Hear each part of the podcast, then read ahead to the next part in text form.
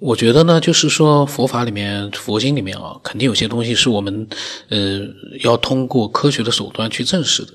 你不能说，哎，它好像好博大，然后里面说的东西特别的精深，没有办法去验证的。其实我觉得，呃，它只要里面确实是那些内容是呃未来的，或者是我们不知道的一些东西，都可以去通过呃一些其他手段去验证。否则，你光是去看一个书，你不去验证它，你只是盲目的相信它的话，那那是不是有点太？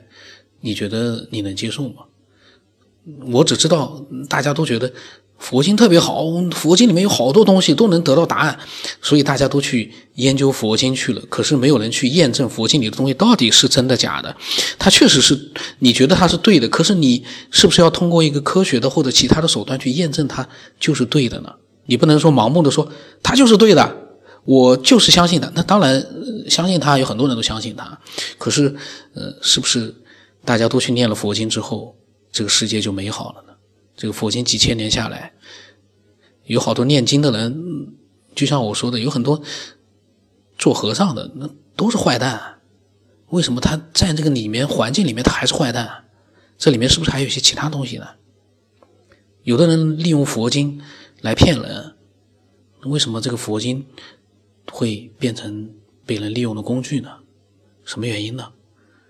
所以人一定要有自己独立的一个呃思想是呃对的。另外一个就是说，嗯，当你去觉得这个佛经很博大的时候呢，也同时要考虑一件事情：科学所研究出来的一些东西，慢慢的如果能够印证了佛经里面所讲的东西是真的，那多好啊！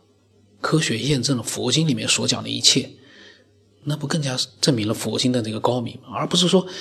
有了佛经，我们科学就不用了。我们要科学干嘛？你天天拿着个手机，我们天天拿着手机，呃，都不愿意去干别的事儿了。这不都是科学？当然，有的人又说了，科学多坏呀！天天大家就只拿着这个手机，也不干正事儿。